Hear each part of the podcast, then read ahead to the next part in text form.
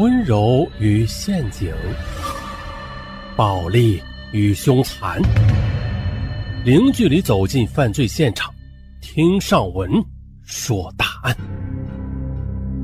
本节目由喜马拉雅独家播出。啪的一声枪响，不是啪啪两声枪响，牵出了三起尘封的悬案。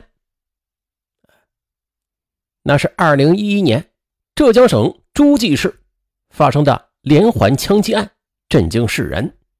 但是谁也没有料到啊，凶手在落网之后，竟然又牵出了三起横跨二十一年的悬案。许德勇这个六十一岁的花甲老汉。他竟然在二十一年间犯下了五起抢劫案，身负八条人命，其中还包括一名不满周岁的女婴。二零一二年七月十八日，浙江省绍兴市中级人民法院二号法庭里座无虚席，人们屏声静气的听法官宣读判决。被告人许德勇犯抢劫罪，判处死刑，剥夺政治权利终身。并处没收个人全部财产，犯非法买卖枪支罪，判处有期徒刑五年，决定执行死刑，剥夺政治权利终身。法锤落下之后，被告人席上始终神情淡漠的老人，他闭着眼睛，仰着头，呼出了一口气。对于这个结果，他应该早就是心知肚明的。在开庭之前，他就说过，没什么好说的，我。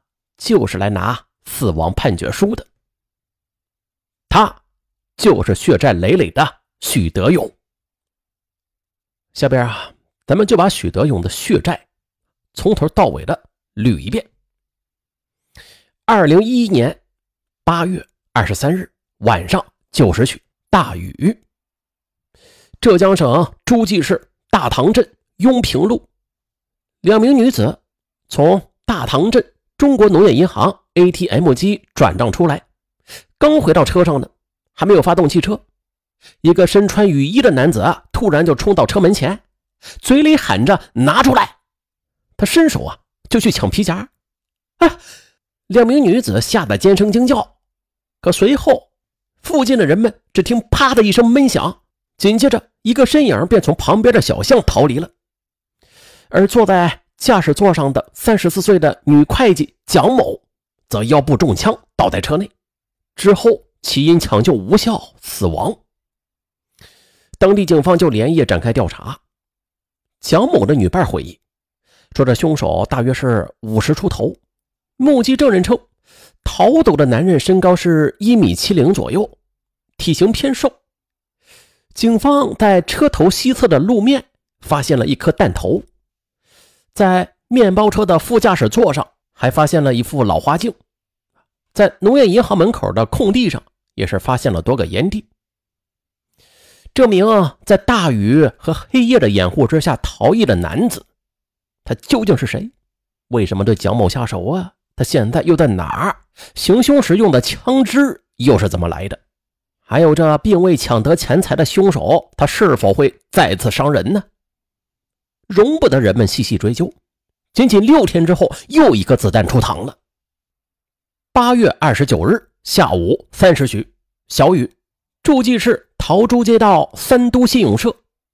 只见三都信用社门口一辆黑色的奥迪轿车，像是失去控制一般的，先是慢慢的从车库里滑出来，先是和一辆停着的面包车剐蹭，接着又撞到了一辆摩托车上。直到撞上一个电话亭，这才停下来。而此时，车内的中年女子袁某已经昏迷了，头上有一个一公分左右的伤口，颅底骨折。几天之后，因为抢救无效而死亡。此交通事故迷雾笼罩，这是简单的交通事故吗？当时啊，如此缓慢的车速，它为什么会导致袁某死亡啊？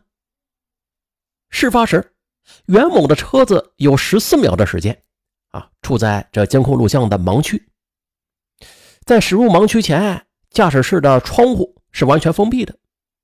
可十四秒之后，当这车子再次进入到录像监控的视线范围时，车子已经处于失控状态了，车窗全开。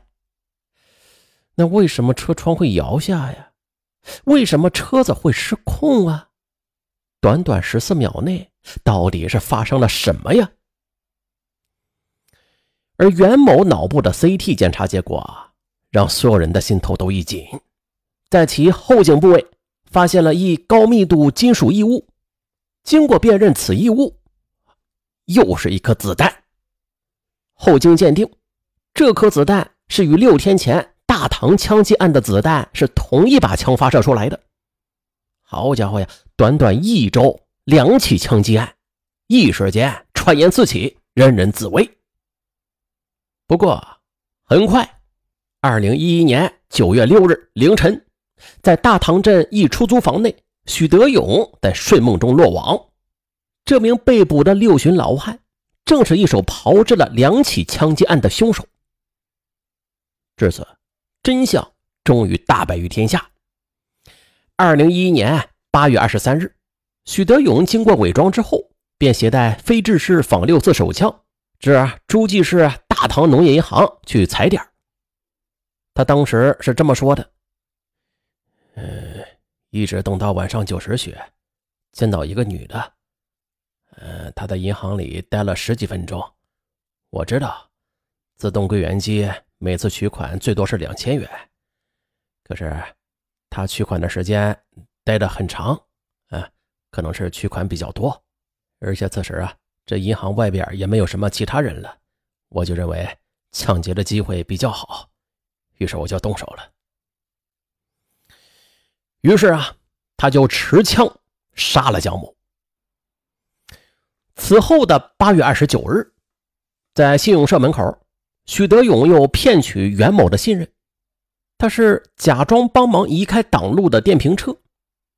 当袁某开车经过停车场通道时，他谎称电瓶车上有锁，无法移动，骗其摇下车窗。这回他有了上次持枪威胁导致被害者尖叫的经验，因此这一回许德勇直接的痛下杀手。他是趁着袁某视线转向副驾驶方向之际，他立刻开枪射击袁某的头部。可是因为袁某的车子在怠速上继续朝前行驶着呢。这一次，许德勇仍未能抢劫得手。两次抢劫，许德勇并没有抢劫到分文。那如果没有落网，他极有可能还会第三次杀人的。可是啊，这狡猾的许德勇，他在被捕之后，却一度谎称持枪抢劫是因为身患癌症，无钱治疗，这才铤而走险的。这则消息啊，甚至让很多善良的人们对他产生了一丝恻隐之心。而实际上，他的确有病，但只是肺结核，并非传言中的癌症。而徐德勇呢，他所隐瞒的却远不止这一些的。表面上，他除了两次因盗窃入狱的记录之外，似乎并没有什么其他案底了。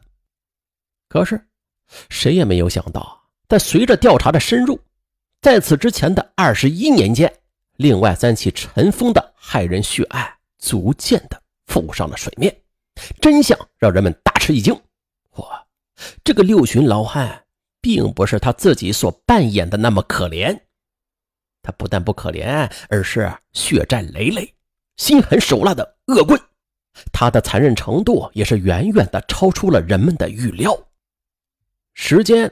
咱们回到二十年前，一九九一年四月二十六日，许德勇伙同上海人马振红携着尖刀从上海赶至义乌，他们准备盗窃香烟。当晚十一时左右，他们是翻墙跳入烈士陵园，撬开了陵园管理人员居住的平房。陈某、杨某夫妇被惊醒，徐马二人见状，便立刻猛刺陈某夫妇。致二人当场死亡。可是随后，他们在翻找财物时，发现了一个八岁的男童骆某，二人便将其捆绑后丢于床上，最后又携款逃离。这八岁孩子好歹是活了下来。当时的惊魂一夜对于如今已近而立之年的骆某来说，依然是挥不去的噩梦。一九九一年九月二十五日，许德勇又伙同蒲某，啊，只不过蒲某啊，他是后来因病死亡了。伙同蒲某携枪窜至嘉兴，并于当晚十时准备工具盗窃一农村商店。被惊醒后起来查看的店主孙某，很快被许德勇和蒲某合力给杀害了。这还没完。二零零一年十一月二十八日，许德勇和同村老乡许公卫，他们准备干一票大的。